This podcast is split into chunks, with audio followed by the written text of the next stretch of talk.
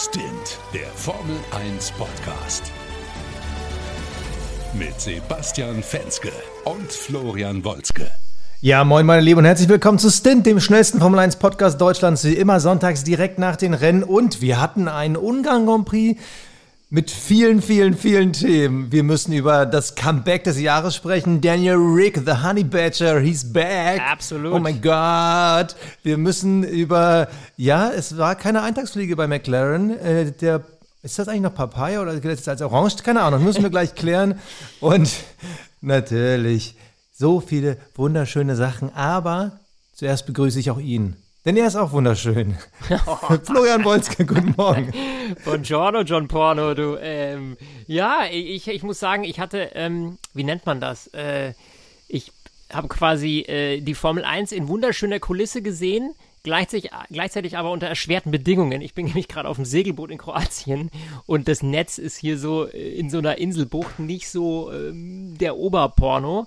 Ähm, und deswegen fehlen mir leider die letzten sechs Runden. Aber bis dahin hat es ungefähr ganz gut geklappt. Zwischendurch war es mal so ein bisschen pixelig, so dass man quasi, äh, also man konnte nicht mehr lesen, äh, welche Zeiten und welche Fahrer und man musste sich das dann so Ne, also ich habe es quasi nicht in UHD gesehen, sondern in schlechter als SD.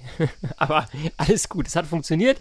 Ich habe das Rennen gesehen und äh, ich freue mich, dass es tatsächlich auch, wir haben es schon mal gemacht, dass ich auf dem Segelboot aufgezeichnet habe und jetzt das zweite Mal und ich hoffe, es technisch funktioniert alles. Ja? Also falls ihr jetzt irgendwie so Grillen zirpen und so ein Kram hinter mir hört, dann entschuldige ich das schon mal. Äh, Umgebungsgeräusche sind heute leider inklusive. So, Monolog beendet, Basti, geiles Rennen, oder? Ja, also es war jetzt nicht eins meiner Top 3 Rennen des Jahres, aber es war auf jeden Fall so unterhaltsam, dass ich schon überlege, mit welchem Thema fangen wir denn an. Ja. Aber vielleicht, vielleicht machen wir es heute mal ganz oldschool und machen mal chronologisch. Fangen wir mal mit dem Start an. Also wir hatten ein Qualifying, da reden wir nochmal ganz zum Schluss über das Thema neue Reifenregeln, wie wir das finden. Ja. Aber der Start heute, Lewis Hamilton von der Pole. Und ich gebe zu, ich dachte heute früh nach dem Aufstehen wirklich, ich glaube, heute ist der Tag. Ich glaube, heute ist der Tag, wo Lewis Hamilton wieder ein Rennen gewinnt. Ja, ja, ja. Und dann dachte ich auf der ersten Kurve, nee, es ist genau so ein Tag wie die letzten zwei Jahre, so eine Scheiße. Ja, es, es war, also wirklich, äh, ja, Pech, weggeworfener Start, da kam, glaube ich, vieles zusammen und dann am Ende des Tages muss man ehrlicherweise auch festhalten, die Performance, also selbst wenn er den Start nicht verloren hätte, die Performance des Autos ist nicht Siegniveau. Also, ähm, nee. Also auch, also man muss man ehrlicherweise sagen, ähm, wir reden ja gleich noch über die McLaren, aber ähm, vor allem in dem Fall, weil der voll pushen konnte ähm, gegen äh, Lando Norris, da war da einfach äh, nichts zu machen, sind wir ehrlich. Also über die gesamte äh, Renndistanz hinweg hat er das da vorne easy gemanagt, ohne dass Hamilton da irgendwie groß zur Gefahr wurde. Ja, ganz klar. Und auch ein Sieg. Also es wäre sowas von unrealistisch gewesen, dass äh, irgendwer anderes gewinnt als Max Verstappen, der sich ja da vorne gelangweilt hat. Da gab es so mittendrin irgendwie so einen Boxenfunk, wo dann irgendwie nur gefragt wurde, ist alles in Ordnung? Und er so, ja, ja, ist alles in Ordnung. Wo du schon gemerkt hast, es ist halt so wie, keine ja, Ahnung, wenn deine Mutter dich mal anruft, weil sie ein halbes Jahr nichts von dir gehört hat, geht's dir gut so? Und du schreibst zurück, yo.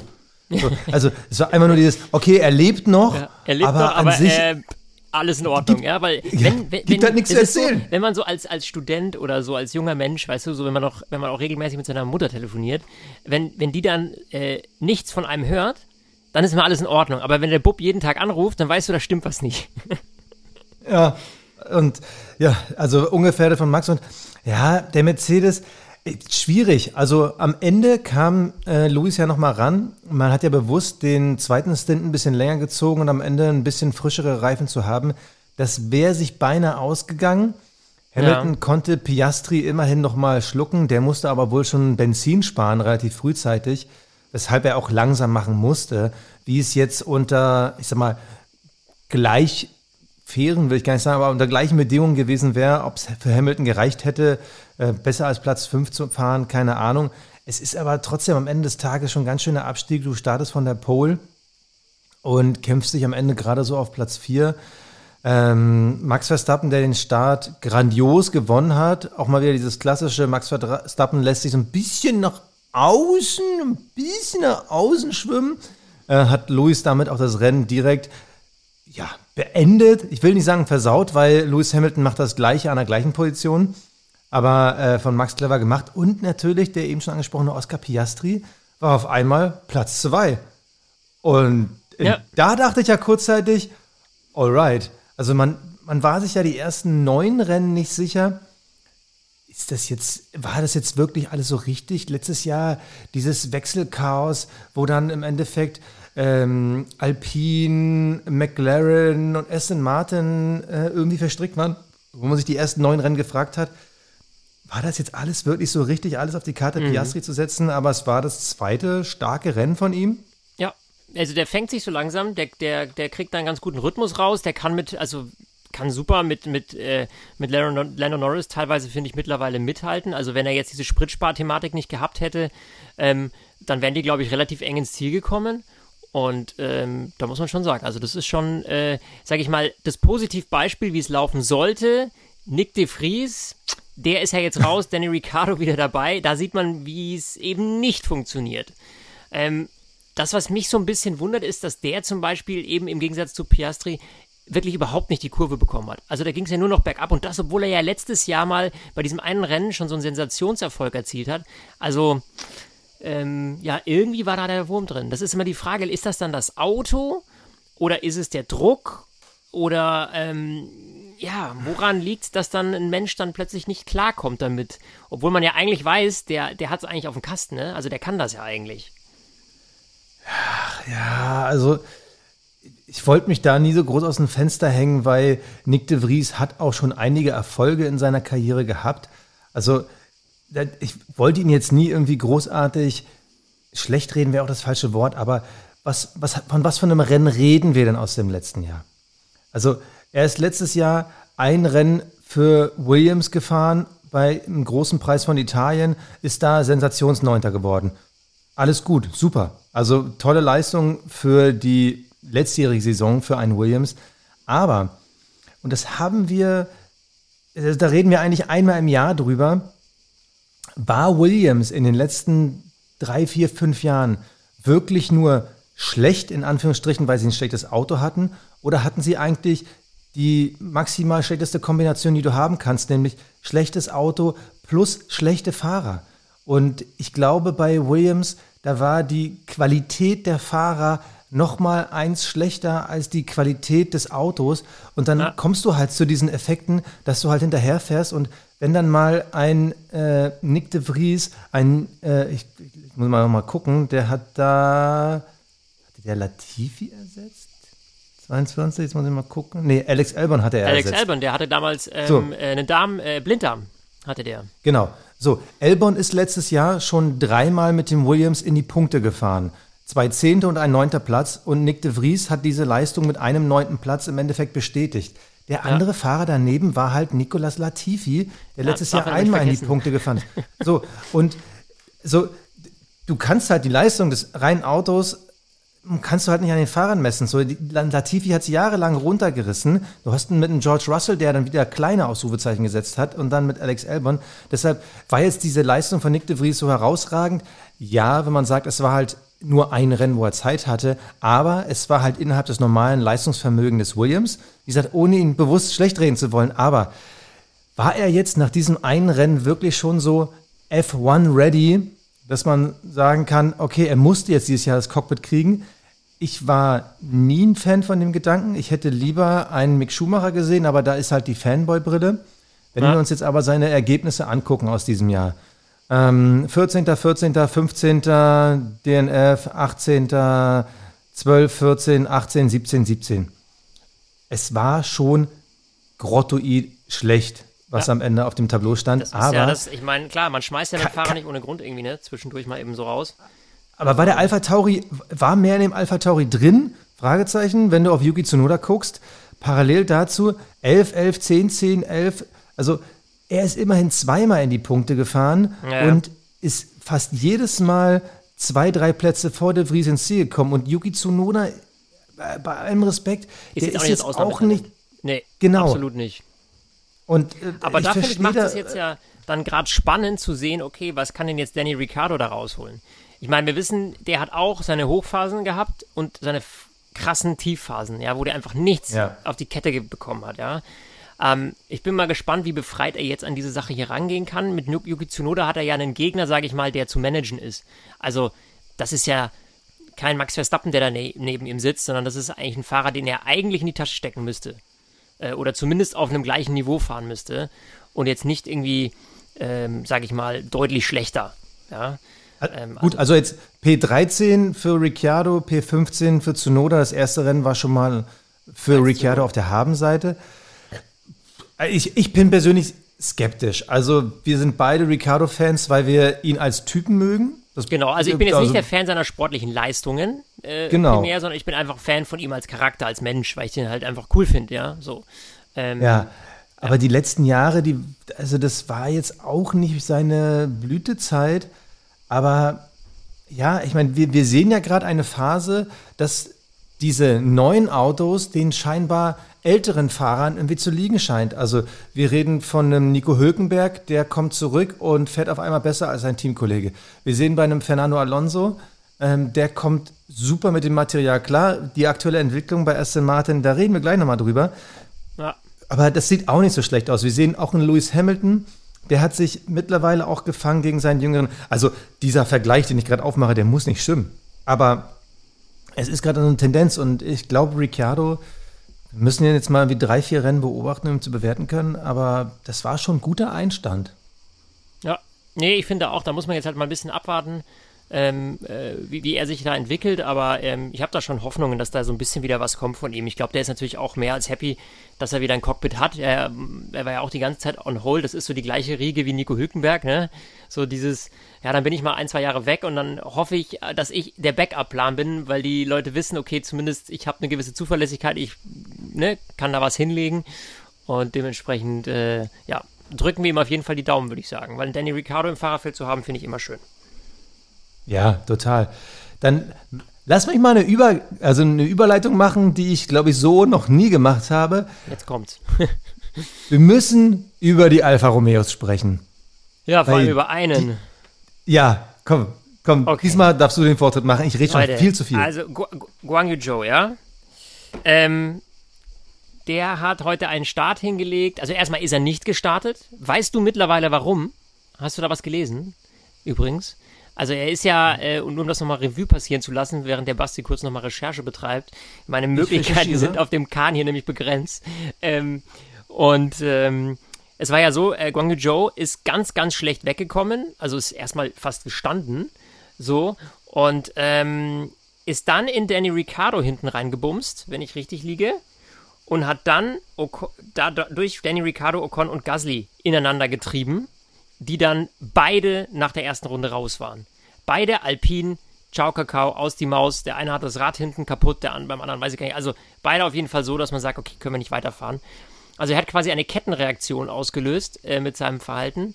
Und das war einfach dumm. Also das war einfach so, ein, der wollte er zu viel in dem Moment. Ich glaube, er war so frustriert über seinen schlechten Start, dass er meinte, er müsste jetzt da in die erste Kurve reinballern und halt einfach nicht gesehen hat, dass einfach weder links noch rechts noch vor ihm irgendwie richtig Platz ist. Und dann muss man halt einfach vielleicht einen Meter mehr Abstand lassen, etwas früher bremsen, weil ist doch klar, dass sich das da alles aufstaut. Das muss doch auch ein Gong Yu Joe mittlerweile wissen.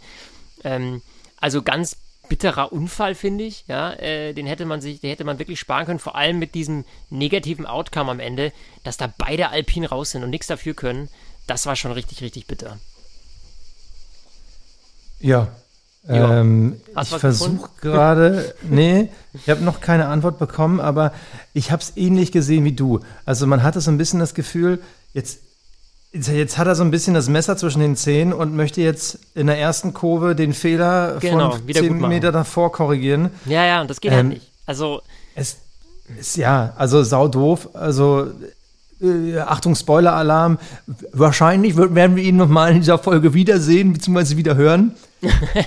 Äh, bitte. Kann mir gar nicht Bitter vorstellen, ist, wo. nee, war eigentlich total überraschend. Bitter ist es natürlich wirklich, dass beide Alpins nach drei Runden halt raus waren. Ja. Ocon äh, von Platz 12 gestartet, Gassi von Platz 15. Es war jetzt, waren jetzt auch nicht die besten Voraussetzungen, aber Punkte waren trotzdem drin, weil da waren halt die Alfa Romeos, die halt mhm. äh, vor ihnen lagen, Nico Hülkenberg dazwischen lag. Also Punkte waren locker drin und äh, Joe hat das quasi in einer Kurve komplett zerstört. Bitter, er hat eine 5-Sekunden-Strafe dafür bekommen. Wobei ja. ich finde, das, also ist mir fast ehrlich gesagt ein bisschen zu wenig dafür, dass du zwei Fahrer kaputt gemacht hast. Ja, also wenn man den Unfall an sich betrachtet, also so ein kleiner Schubser von hinten, dann ist das eine 5-Sekunden-Strafe. Aber die Auswirkungen, die dieser Schubser hatte, ja, die waren halt extrem ungünstig, ne? Muss man natürlich ganz klar sagen. Ähm, ja, Mai, die Frage ist immer, macht man die Strafe an der Tat fest oder macht man die Strafe an den Folgen dieser Tat fest? Ähm, Finde ich ganz schwer zu beantworten, weil am Ende des Tages, er hat sich halt da einfach verschätzt, hat Danny Ricciardo touchiert von hinten. Wenn vor Danny Ricciardo niemand gewesen wäre, dann wäre einfach nichts passiert. So.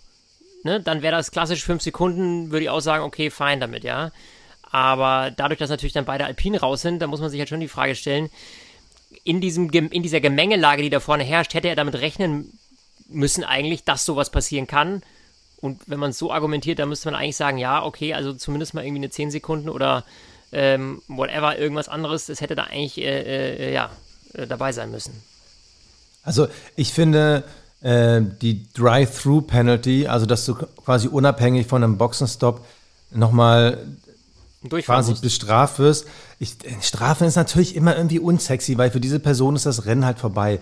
Aber einfach nur, um für die Zukunft solche Situationen zu vermeiden. Also es war ja nicht in der Hinsicht ein Startcrash, wo man sagt, so, der war unvermeidbar gewesen. Nee, ja. ähm, er ist halt so ein bisschen Augen zu und durch und hoffentlich geht's gut. Und es ging halt nicht gut. Und man kann auch nicht sagen, dass Ricardo vor ihm zu früh gebremst hat. Nee, also es ist halt immer wieder diese Regel, wenn 19 durchkommen und der 20. nicht, so wer hat denn dann den Fehler gemacht? Oder wo muss man mit der Fehlersuche anfangen? Bei dem 20. oder bei den 19 davor?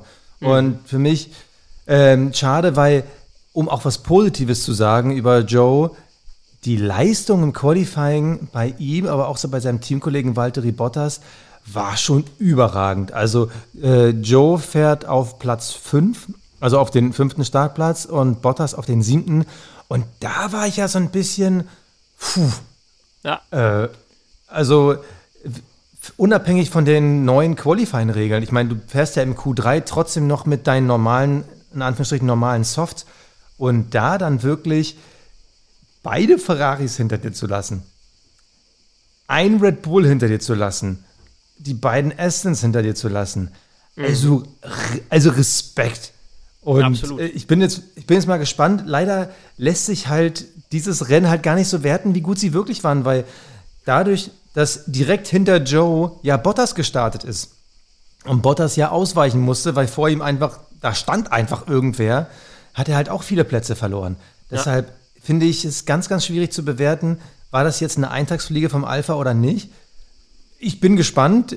Ich habe da gar keine Meinung zu, ob ich mich darüber freuen würde oder nicht. Aber auf jeden Fall ein kleines, Aufruf, ein kleines Ausrufezeichen von den Alphas. Und wie gesagt, ich glaube, wir sehen uns gleich nochmal wieder. Und damit kommen wir zu unserem heutigen Werbepartner und der ist sogar so geil, dass wir den mit in den Urlaub nehmen. Es ist ja gerade Urlaubssaison und Basti, bei uns ist natürlich AG1 mit dabei im Urlaub und äh, du weißt, was drinsteckt. Ja, also ein Scoop AG1 hat 75 hochwertige Inhaltsstoffe, also Vitamine, Mineralstoffe, Botanicals, Bakterien, Kulturen und weitere Zutaten aus, und das ist wichtig, aus echten Lebensmitteln mit Mikronährstoffen in hoher Bioverfügbarkeit, die besonders gut vom Körper aufgenommen werden. Also nur das feinste Zeug und es funktioniert ganz einfach. Ein Messlöffel AG1, 250 Milliliter Wasser, fertig. Einmal ordentlich geshakt, einmal am Tag, jeden Tag und schon hat man das Wichtige in sich. Genau, das ist nämlich deine Entscheidung für eine bessere Morgenroutine. AG1 unterstützt mit den hochwertigen Nährstoffen täglich wichtige Gesundheitsbereiche, also Immunsystem, Energiestoffwechsel, Muskelerholung, geistige Fitness, Hormonhaushalt, Haut, Haare, Nägel und auch noch einiges mehr. Ja, und äh, ansonsten alle Details zu den gesundheitlichen Vorteilen der einzelnen Nährstoffe findet ihr natürlich in Link in unseren Show Notes. Und Flo, wir haben natürlich ein geiles Angebot. Richtig, auf drinkag1.com slash stint. Da erhältst du bei Abschluss eines monatlichen Abos nämlich einen kostenlosen Jahresvorrat Vitamin D3 und K2 und auch noch fünf praktische AG1 Travel Packs für unterwegs gratis mit dazu, also direkt perfekt für die Urlaubssaison. Und Neukunden, die erhalten außerdem noch das AG1 Welcome Kit inklusive Aufbewahrungsdose und Shaker zur Monatspackung auch noch mit da oben drauf. Also klickt euch rein, drinkag1.com slash stint und wie immer alle Infos in den Show Notes. Die Alphas fahren ja mit einem Ferrari. Und es gibt auch andere, die mit einem Ferrari fahren. Nur, äh, die machen dann halt diese kleinen Geschichten, die so nichts direkt mit dem Autofahren zu tun haben, sondern mit so Sachen wie neun Sekunden Boxenstops oder ja. zu schnelles Fahren in der Box. Aber das ist doch schon wieder, Frage, ist doch schon wieder diese, dieser, dieser Ferrari-Fluch, oder? Es ist doch das, ja. was wir jedes Mal besprechen. Entweder ist ja. bei der Strategie was falsch oder es passiert beim Boxenstopp was, wie jetzt hier eben neun Sekunden für Charles Leclerc, natürlich total versemmelt. Genauso, ähm, warum hat man, und das muss man mal ehrlicherweise sagen, wir hatten am Anfang Charles Leclerc auf Medium, Carlos Sainz auf, äh, auf den roten, auf den weichen. So. Carlos Sainz fährt hinter Charles Leclerc, hat natürlich mit den schnelleren Reifen eigentlich auch jetzt zumindest, um diese Reifen richtig nutzen zu können, ähm, hätte er an Charles Leclerc vorbeigemusst, damit er das gut machen kann, was er mit diesen Reifen verfahren kann. Sonst macht das ja alles überhaupt keinen Sinn. Also diese gesamte Strategie hat keinen Sinn gemacht, wenn du den mit den soften Reifen nicht vor den mit den Medium-Reifen stellst. So. Und sie haben ihn nicht vorbeigelassen. Da frage ich mich, wo ist der Sinn? Also du verfährst dir jetzt hinter deinem, du verfährst dir hinter deinem äh, Teamkollegen, der auf härteren Reifen unterwegs ist, natürlich dementsprechend etwas langsamer ist, machst du dir deine roten, weichen Schlappen kaputt und kannst die Performance nicht nutzen. Die geht quasi in Luft auf. Wo ist der Sinn? Erklär es mir bitte, Ferrari Gott, sage mir, warum hast du dich dafür entschieden, Carlos Sainz nicht vorbeizulassen? Das war doch eine eindeutige Situation, oder bin ich jetzt, also Jetzt rede ich mich schon wieder so in Rage, aber ich, kapiere ich nicht. Ja, ich bin Bitte, ich bin komplett bei dir. Wir hatten die gleiche Situation ja in Österreich. Da war es ja auch so, wieder Sainz hinten mit den, ähm, ich, ich, weiß gar nicht, war er schneller oder war, hatte er auch weichere Reifen? Ich glaube, er hatte ja, da auch weichere genau. Reifen. So, und da ist die gleiche Situation. Und da hat ja Frederic Vasseur oder ich weiß gar nicht mehr, wer vom Team es war, nach dem Rennen gesagt, wir haben ganz klar intern das Abkommen gehabt, wir fahren nicht gegeneinander. Ja, aber Leute, wenn ihr nicht gegeneinander fahrt und ihr auch keine Teamorder zulassen wollt, weil äh, jeder kriegt seinen Platz, den er sich irgendwo erarbeitet hat, dann könnt ihr doch auch nicht beide auf unterschiedlichen Reifen starten nee, lassen. Ich verstehe das nicht. Ist doch logisch, dass der eine dann schneller ist. Das verstehe ich nicht. Also es ist für mich absolut nicht nachvollziehbar und ich finde, damit stellt sich Ferrari regelmäßig selbst ein Bein. Und da muss ich ja. sagen, unabhängig vom Teamchef passiert das seit Jahren sowas. Also, egal ob es einen ähm, äh, Mattia Binotto war, ob es jetzt ein Frederic Vasseur ist, egal wen wir da sitzen haben, es passieren immer wieder die gleichen strategischen Fehler in meinen Augen und die sind so obvious. Also entweder, es kann mir einer von denen bei Ferrari erklären, welches schlaue Argument dagegen spricht, ähm, den Sainz jetzt da vorbeizulassen. Ich kann es mir nicht erklären. Ich verstehe es nicht. Also grundsätzlich war ja die Strategie, äh, Science startet von 11 auf Soften, Leclerc von Platz 6 auf Medium, ja richtig gewählt. Also Science ist ja relativ schnell äh, nach vorne gekommen, aber warum lässt du ihn dann da stehen? Wir haben ja gesehen, ich glaube, nach so vier, fünf Runden ist ja dann die Lücke zwischen den beiden auch wieder größer geworden. Dann ist Science ja auch schon zurückgefallen. Ja, okay, super. Aber er hätte auch vielleicht in den Runden davor schon vier, fünf Sekunden vorwegfahren können. Richtig. Also am Ende des Tages. Er hätte doch eh doch früher, also sind wir doch ehrlich, er hätte doch eh früher ja. stoppen können. Also er, er, früher stoppen müssen mit den Roten. Er hätte ja eh nur noch ein paar Runden vor Leclerc fahren können, aber zumindest Zeit aufholen und wäre dann durch den Stopp sowieso wieder zurückgefallen. Aber ja. dass man das dann nicht also, fahren lässt, ähm, also da schießt man sich echt ins eigene Knie. Ja, und am Ende Ferrari Platz 7, Platz 8. Da muss man sich halt jetzt mittlerweile fragen. Wir haben natürlich Red Bull ganz klar auf der 1. Wir haben es ist zwar bisher noch eine geringe Quellenlage, aber McLaren stand jetzt die zweitstärkste Kraft. Mercedes hat sich als drittstärkste Kraft etabliert. Aston Martin fällt langsam so ein bisschen raus. Ferrari ist nur noch die viertstärkste Kraft. Und irgendwie, es geht halt nicht voran. Also wir hatten jetzt die letzten Male immer wieder diskutiert, okay, war das jetzt ein gutes Rennen oder ein schlechtes Rennen für Ferrari? Sie waren ein bisschen konstanter von der Leistung beider Fahrer, äh, so roundabout ab Kanada, aber es fehlte halt irgendwie der Boost nach vorne. Mit dem alten Setup, da kam halt dieser Ausreißer im Qualifying, wo sie halt da extrem schnell auf eine Runde waren. Siehe auch die Poles in äh, Baku. Mhm. Aber, aber seitdem sind die Qualis nicht mehr so stark und die Rennen, die schwanken zwar nicht mehr so sehr, aber die, die Pace reicht für gar nichts. Nee.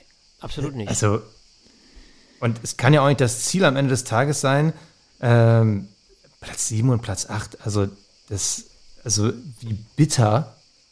Und wer weiß, wo die Alpins gelandet wären, das wissen wir ja auch nicht, Nee, wenn genau. die hätten wenn weiterfahren die, dadurch, können. dass sie raus sind, richtig. Ja. Aber, also, ich, ich finde es mittlerweile, ist Ferrari für mich so, also so verzwickt.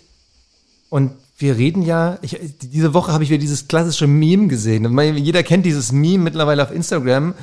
Äh, Kimi Räikkönen, der dieses Schild hochstellt. Ich bin immer noch der letzte Ferrari-Fahrer, der eine WM gewonnen hat.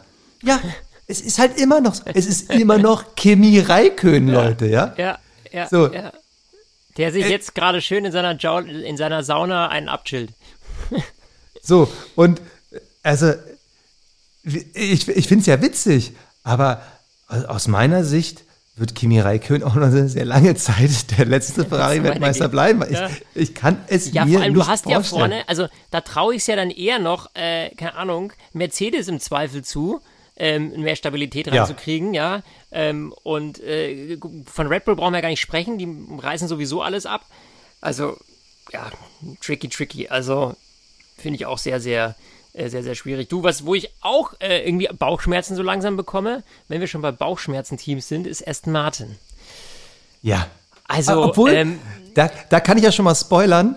Ich hatte Ja. die innere Eingebung am Freitag bei meiner F1 Fantasy League, wo ich immer noch ganz gut äh, liege. Ich muss gleich mal reingucken, ob ich wieder unter den Top 100 bin. Ich hatte die Eingebung, komm, ich nehme mal die Minuspunkte in Kauf, schmeiß dafür aber beide Aston Martin Fahrer und das Aston Martin Team raus, hol mir dafür äh, die drei McLarens rein, also Team plus beide Fahrer und ich glaube, ich habe einen guten Move gemacht. Ja, war ein guter Move, war ein guter Move. Hast du mitgedacht, ja. Miserabel. Nee, aber sprich mal über Aston Martin. Ja, also schwierig. äh, genau, schwierig. Also das ist, äh, A, zum einen haben wir ja diesen unglaublichen Push am Anfang der Saison gehabt, wo wir, glaube ich, jede Folge mit Ey, Alonso aufgemacht haben, so ungefähr. Und ähm, ja, jetzt die letzten Rennen, also ähm, als wäre man mit der Entwicklung stehen geblieben und die anderen hätten jetzt nochmal Updates nachgeschossen, was ja auch so war. Ne? Also wir wissen, Mercedes kam mit einem großen Update. Wir wissen, äh, McLaren kam mit einem Update, was jetzt unglaublich gut funktioniert, also einen Riesenpush bekommen hat. Und ich habe so das Gefühl, Aston Martin hat so, macht so einen Check hinter die Saison schon wieder gefühlt. Ähm, ich weiß nicht, was da noch kommt, ob da noch so viel kommen kann. Ich weiß auch nicht, liegt es vielleicht am, auch ähm, an diesem, am, am Budget Cap, dass man einfach schon alles in den Ring geworfen hat, was dieses Jahr möglich gewesen wäre. Also, ne, die einen Teams sagen vielleicht, okay, wir bringen relativ schnell am Anfang Updates, die anderen schauen sich vielleicht ein bisschen länger an, entwickeln dann weiter und bringen eben zur Sommerpause was. Ich kann es dir nicht genau sagen, ähm, aber egal wie, ähm, bei Aston Martin ist zumindest das Gefühl da, dass es diese Saison nichts mehr ist mit den standardmäßigen Podien da vorne, die wir bis vor ein paar Rennen gesehen haben. Ja. Und das liegt meiner Meinung nach nicht daran, dass ähm, Aston Martin jetzt irgendwie in die falsche Richtung plötzlich entwickelt oder sowas, ganz und gar nicht. Ich glaube einfach, dass Teams halt wie McLaren, wie Mercedes ihr Auto immer besser verstehen, die richtigen Updates bringen und deswegen jetzt nochmal deutlich besser sind. Und ähm, da muss man natürlich dann auch sagen, wenn man das dann sieht und ähm, äh, ja vorne die, der, der Red Bull mit Max Verstappen trotzdem seine Kreise dreht, dann äh, zeigt das nochmal mehr, äh, noch einmal mehr, wie, wie verdammt gut da ähm, ja, Red Bull ist. Aber nicht, lass uns nicht über Red Bull quatschen, ähm, weil da gibt es nicht so viel zu sagen. Ähm, was denn deine Einstellung zu Aston Martin? Was glaubst du, was da der Haken ist? Ja, also sie haben ja eine reduzierte ähm, Windkanalzeit, dadurch, dass sie halt in der ersten Saisonhälfte oder im ersten Saisondrittel so gut waren. Aber ähm, ja, ich glaube einfach, dass die anderen einen zu großen Sprung gemacht haben. Ich meine, der Sprung von Aston Martin, ähm, der war ja zum Saisonanfang einfach nur dieses klassische Red Bull kopieren. So, ich kopiere natürlich den Besten. So. Und dass man aber nicht weitergemacht hat. Und die anderen Teams, die haben halt geguckt, ah, okay, das Kopieren allein funktioniert schon. Und dann zwischendurch haben halt alle die ganzen Fotos vom äh, Red Bull Unterboden bekommen. Einmal Paris in Monaco, der dankenswerterweise sein Auto zerstört hat. Jetzt nochmal das Update von äh, Paris, der in Ungarn sein Auto geschrottet hat. Gab es wieder Fotos vom Unterboden. Großartig. So, und die Teams konnten das halt ganz gut anpassen. Und ich glaube, da ist halt das Problem bei Aston mit auch der reduzierten äh, Windkanalzeit. Und natürlich ist es leichter immer aufzuholen, als vorne zu bleiben. Ich frage mich nur, ob sie noch mal die Power haben, noch ein größeres Update zu bringen, weil du siehst ja jetzt schon wieder die klassischen Probleme. Sie pegeln sich halt ein irgendwo zwischen Platz 6 bis 12. Und dann macht ja wiederum der Fahrer den Unterschied. Und wenn du dann mit einem Lance Stroll fährst, dann kriegt halt nur ein Fahrer Punkte. Ja. Und äh, also mal gucken, wie lange der Puffer aus der ersten Saisonhälfte da reicht. Ich muss mal reingucken. Alonso hat 139, aktuell noch P3, ist nur noch sechs Punkte vor Hamilton. Ähm, das wird sich wahrscheinlich mit der aktuellen Tendenz nicht ausgehen. Nee, denke ich auch nicht. Aber 49 Punkte vor Russell, das könnte ein Puffer sein, der ganz gut reicht, weil Carlos Sainz, Charles Leclerc dahinter, die momentan nicht konstant punkten. Lando Norris hat zwar jetzt 36 Punkte in den letzten zwei Rennen geholt, aber ist schon 70 Punkte hinter Alonso. Also es kann sein, dass Alonso genug Punkte gesammelt hat bis Kanada. So, aber wenn wir jetzt mal ganz ehrlich sind, es waren jetzt zwei Rennen, wo es nicht gut aussah. Ja. Vielleicht war es auch nur ein, ein kleiner Superdowner und äh, nächstes Mal fangen sie sich wieder. Jetzt war es extrem heiß. Ähm, also ich, ich glaube, wir müssen Ja, Aston Martin see. noch mal ein, zwei Rennen geben. Ja, das also so nach ja der sowieso. Sommerpause. Äh, logisch, aber ähm, ich glaube, äh, also es kommt, Also ist, in meinen Augen ist, ist die Frage, kommt da ein Update oder nicht? Das ist in meinen Augen die entscheidende Frage. Na, das, das Hauptproblem, also ich, ich glaube, ein großes Update wird es nicht mehr geben, weil auch Sie relativ frühzeitig jetzt in die nächste Saison schon gucken müssen.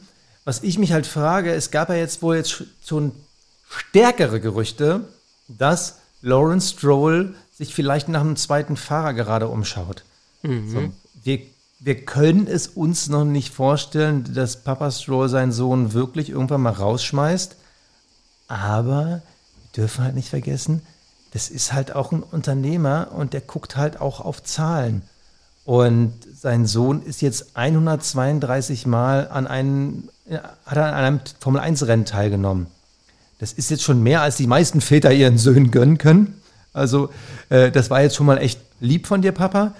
Aber wenn du halt dieses Team weiter aufbauen willst mit dem, was da in Zukunft kommt, Ja, also, also, we'll see. Ich bin auch da schwer gespannt, was da passiert. Ich kann es mir beim besten Willen nicht vorstellen. Vielleicht äh, kauft ja äh, Lawrence Stroll einfach Williams und, äh, und lässt ach ihn so, da fahren. so das, Als B-Team. das? Spielzeugteam. Ja, ja, ja. Genau, das Spielzeugteam. Richtig, genau. Vielleicht geht es das. Naja, also das ist aber viel Spekuliererei. Ich glaube, da, ähm, äh, glaube ich, weiß nur Lawrence Stroll und Lance Stroll, äh, wie es da um diese Position steht. Ich kann es mir ehrlich gesagt nicht vorstellen, dass er seinen Sohn da rausschmeißt. Also, äh, am Ende des Tages ist es nicht äh, Logan Sargent oder ähm, Latifi oder äh, Jean Palmer, um ihn mal wieder zu erwähnen, nach fünf Jahren. So, Die Legende. Ähm, ne? Also da ist er ja schon deutlich besser, ja, ehrlicherweise. Und ähm, ja, wait and see. Also da bin ich, da bin ich jetzt, äh, es wird mich jetzt nicht so, würde ich jetzt nicht erwarten, dass da jetzt schnell irgendwie was passiert in die Richtung. Ja, lass uns noch mal ganz Nee, kurz. dieses Jahr nicht. Nächst, ja. Also äh, zum nächsten Jahr wird es spannend, aber Ja. dieses Jahr passiert da nichts mehr. Also das äh, ist jetzt kein Red Bull. Dann lass uns doch mal eben über Hülkenberg kurz äh, quatschen und dann würde ich sagen, gehen wir gleich in die Awards. Aber vorher eben Nico Hülkenberg heute. Was hältst du von seiner Leistung? Quali war ja wieder klassischerweise gut. Ja, das Rennen war traditionell schon wieder Murks, aber am Ende, ja, Ja. also am Ende des Tages mit P14, das ist, glaube ich, über der Fähigkeit des Autos. Momentan sehe ich halt ähm, die Alfa Romeos tendenziell, gut, dieses Wochenende war es ja mal so ein Fragezeichen, aber die Alphas und die anderen Alphas, also die Alpha Tauri und die Alfa Romeos, sind tendenziell hinter den Haas, wenn die beiden Haas-Fahrer das Maximum rausholen. Heute sehen wir Hülkenberg vor Tsunoda, vor Joe. Ähm, ich glaube, P14 war okay, aber also mittlerweile weiß ich schon gar nicht mehr, was wir erzählen sollen. Im Endeffekt erzählen wir jedes Wochenende das Gleiche. Er ist ein talentierter Fahrer, auch in seinem, in Anführungsstrichen, hohen Alter, holt er wirklich immer noch viel aus dem Auto raus. Wir sehen es in den Qualifyings, was er für eine Power hat, aber der hat halt kein Rennauto. So, Ja. was willst du jetzt machen? Also, meine Hoffnung steigt, dass er nächstes Jahr den Platz von Paris bekommt. Äh, momentan würde ich Ricardo da, glaube ich, noch fast bevorzugen, aber er macht seinen Job im Rahmen des Möglichen gut. Ja. So würde ich es auch deklarieren. Das äh, passt eigentlich ganz gut als Einschätzung. Wollen So. wir dann mal. Dann würde ich sagen, ab in die Awards. Der Fahrer des Rennens. Ja, Fahrer des Rennens, Basti. Dann hau mal raus. Also, wir hatten einige Fahrer, die sich so ein bisschen in den Fokus gespielt haben. Also, ich finde, George Russell hat ein wirklich gutes Rennen geliefert. Aber so richtig aufgefallen, ja, Perez nach vorne gekämpft, Lando Norris vorne gut gefightet. Ich lasse jetzt einfach mal die Community entscheiden, weil ich es einfach nicht sagen kann. Und Okay. äh, ich lese gerade über Instagram sehr, sehr viel Piastri, sehr, sehr viel Perez. Ja. Wenn ich es jetzt statistisch überschlagen würde, würde ich sagen, es ist so 40% Norris, 35% Perez und dann ab und zu mal ein Russell, äh, Hamilton. Also ich hatte. Nee, komm, Lando, komm. Also Platz zwei, also die, die Leistung Ja. zu bestätigen, ähm, das finde ich schon. Finde ich schon richtig, richtig gut. Ich weiß gar nicht, weißt du noch, wer der Offizielle geworden ist? Ich weiß es gerade Ja, gar ich nicht glaube mehr. Perez, das war der Zwischenstand, das wäre jetzt auch meiner gewesen. Äh, jetzt nicht, dass ich mir da irgendwie anle äh, mir, mir da äh, Tipps geholt hätte von der großen F1-Community, aber ich finde die Leistung, die er heute gezeigt hat mit dem nach vorne fahren, Überholmanöver gegen äh, Oscar Piastri war sensationell. Ähm, da waren schon viele gute Moves dabei und das eben aber halt konstant mit, einem, mit der Kombination eines guten Qualifyings. Das ist das, was Red Bull von Perez erwartet. Und das kriegt er leider irgendwie nicht so richtig auf die Kette, aber zumindest war heute das Rennen mal sehr erwähnenswert, finde ich, sehr lobenswert. Das hat er gut gemacht und deswegen ähm, ja, kriegt er von mir heute mal den Fahrer des Rennens. Der Cockpit Klaus. Der Cockpit Klaus Basti, ich glaube, da sind wir uns einig, oder? Ja, Da komm. geht an Joe nichts vorbei. Ganz ehrlich, wer dieses Chaos in der ersten Kurve verursacht. Sorry, erstmal den Start versemmelt, dann da, wie gesagt, eben Danny Ricciardo abgeschossen, der dann wiederum die beiden Alpine rausgeschubst hat. Also Guang Yu Zhou, da muss ich ehrlich sagen, Cockpit Klaus und zwar richtig verdientermaßen. Das Kapperl des Rennens. Das Kapal, Basti, ähm, das müssen wir eigentlich. Ganz klar. Ja, müssen Ja, wir. komm. Ja. Ja, komm. Red Bull. Also, Ihr äh, kriegt Kappa ja. für einen Rekord. Ihr habt die Serie von McLaren gebrochen mit den meisten Siegen in Folge mit zwölf Siegen. Und äh, ich glaube, das war, was hat's, ich glaube, Sascha hat es bei Sky gesagt, 70er Jahre oder sowas? Also ist schon länger her, dass Ähm, dieser Rekord steht. McLaren in den 80ern. Ja, 80er waren es. 80er. Also ist auf jeden Fall schon länger her, dass dieser Rekord steht. Und dass man das jetzt äh, einstellen konnte, äh, beziehungsweise dass man den jetzt einen neuen Rekord aufstellen konnte, finde ich äh, sensationell. Und deswegen, ja, ganz klar, geht da natürlich das Kappal und Niki Lauda hätte seinen Kappal sicherlich auch vor der Leistung gezogen. Jo, Bossi. Dann Jo, haben wir ähm, noch, äh, wir haben noch- die Reifenthematik, über die wir Genau. sprechen. Also, wir müssen jetzt mal nach dem Wochenende so ein kleines Fazit ziehen. Also, wir hatten eine neue Reifenregel. Für alle, die es äh, nicht mitbekommen mal. haben, es schon wieder vergessen haben oder die diesen Podcast erst im Jahre 2028 hören. Also, die Formel 1 hat zwei Sachen geändert. Erstens, man möchte nachhaltiger werden. Deshalb hat man die insgesamt verfügbaren Reifensätze von 13 auf 11 reduziert. Das führte dazu, dass die Teams halt mehr Reifen gespart haben, weil sie brauchten halt fürs Qualifying noch genug frische Reifen über, um halt ihre schnellsten Runden hinzukriegen. Es wurde weniger getestet, es gab viel weniger Testergebnisse, mit denen man überhaupt irgendwie äh, was erarbeiten kann, wo sich Journalisten was rauslesen konnten. Im Qualifying gab es zusätzlich die Veränderung, dass im ersten Stint, also im, im Q1, mussten alle hart fahren, im Q2 mussten alle Medium fahren und im Q3 mussten alle soft fahren. Das heißt also klare Definition, welche Reifen sind wann erlaubt Ja. und insgesamt weniger Reifen.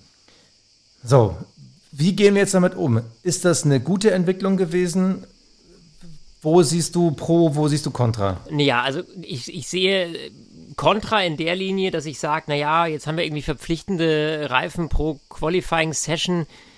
Das nimmt natürlich strategische ähm, Punkte weg.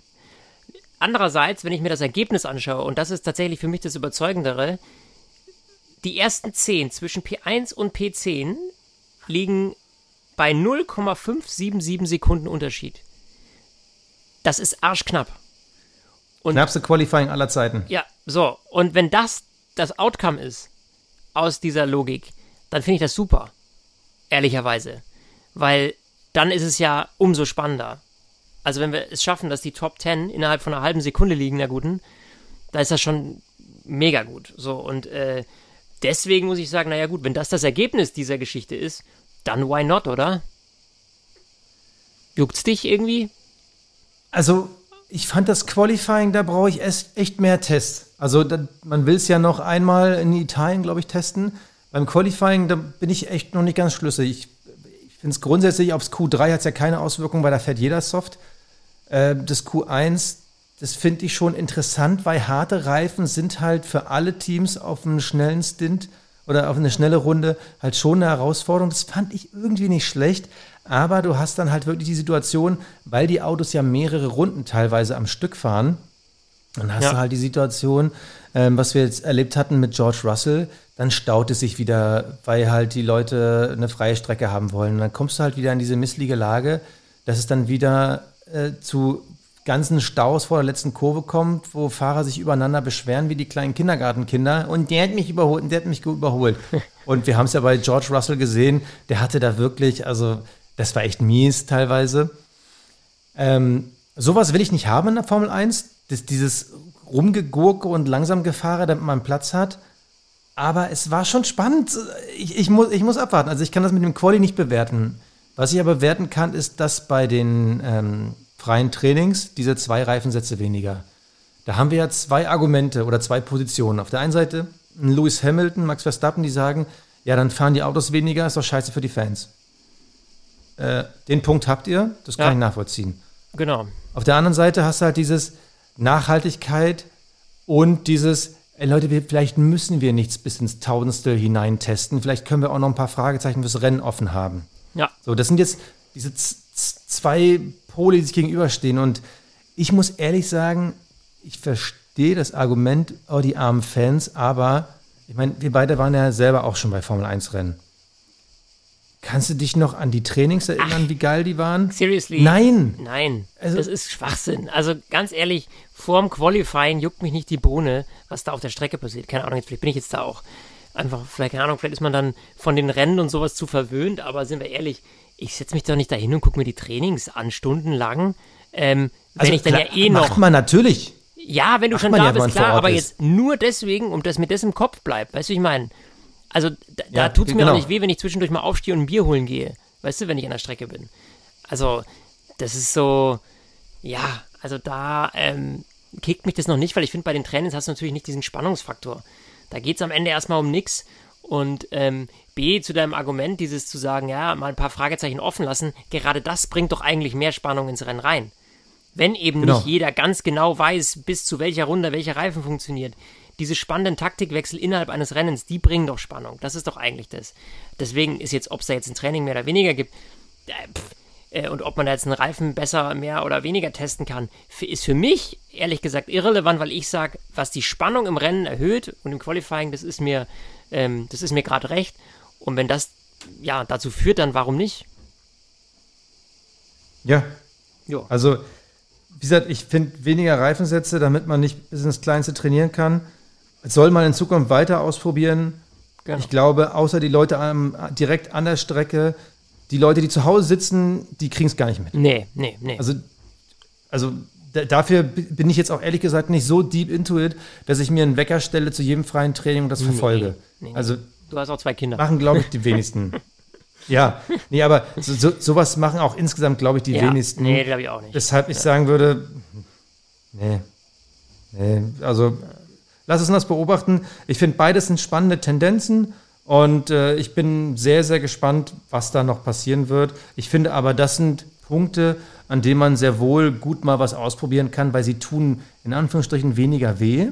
Ja. Und äh, darauf kann die Formel 1 aufbauen. Und worauf wir auch aufbauen können, ist, dass die Saison weitergeht. Jetzt muss ich mal spontan gucken. Was haben wir beim nächsten Mal? Oh, wir haben beim nächsten Mal Spa.